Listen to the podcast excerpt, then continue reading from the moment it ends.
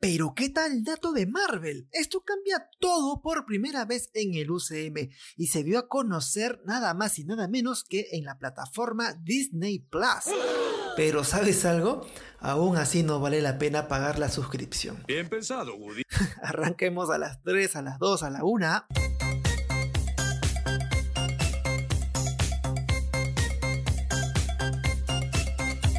Hola, hola, mis chanchurris bellos. La serie Miss Marvel, que ya está disponible en Disney Plus, está muy chévere. Personalmente me joden las series o películas de superhéroes juveniles, especialmente si viene de Disney. Pero bueno, es lo que hay. Pero a lo que vamos es que han hecho varios cambios respecto a las historietas de Marvel.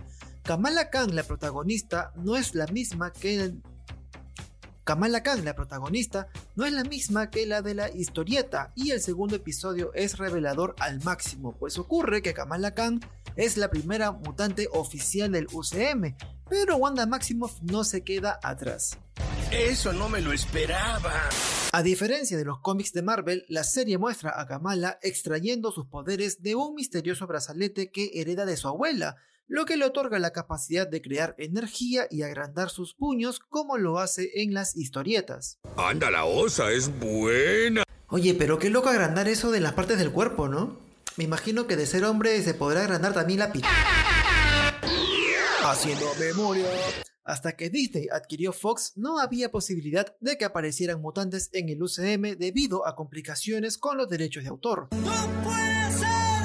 Después del cameo del Profesor X en Doctor Strange in the Multiverse of Madness, era algo de cuestión de tiempo antes de que el UCM comenzara a hacer más referencias a los mutantes. Uy, no lo puedo creer. Y eso es lo que ha ocurrido en el segundo episodio de Miss Marvel. Ah, caray. Eso sí me interesa, ¿eh? En este momento debo precisar que sucede...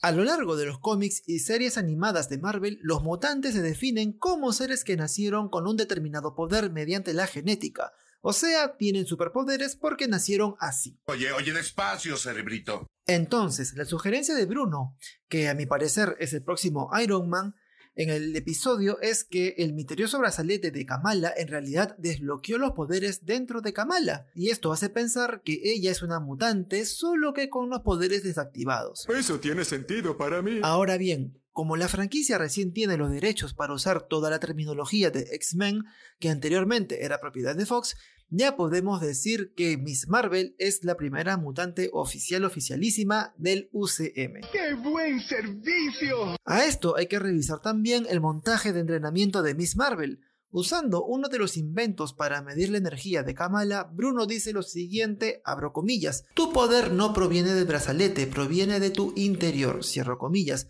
Y esto implica que el brazalete no es la fuente de los poderes de Kamala, sino simplemente el objeto a través del cual se materializan.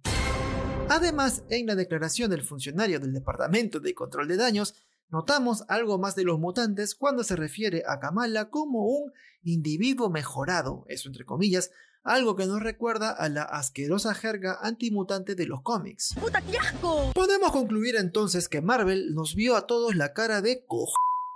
Aunque el tráiler y el primer episodio de Miss Marvel parecían sugerir que el brazalete de Kamala era la fuente de su poder, la realidad es que ella tenía estas habilidades desde siempre. ¡No te lo puedo creer! Siendo este el caso, el brazalete podría entenderse como un mecanismo a través del cual se concentran las habilidades de Kamala, o pudo haber proporcionado una explosión de energía que despertó su poder dormido. El poder lo es todo, entiéndelo.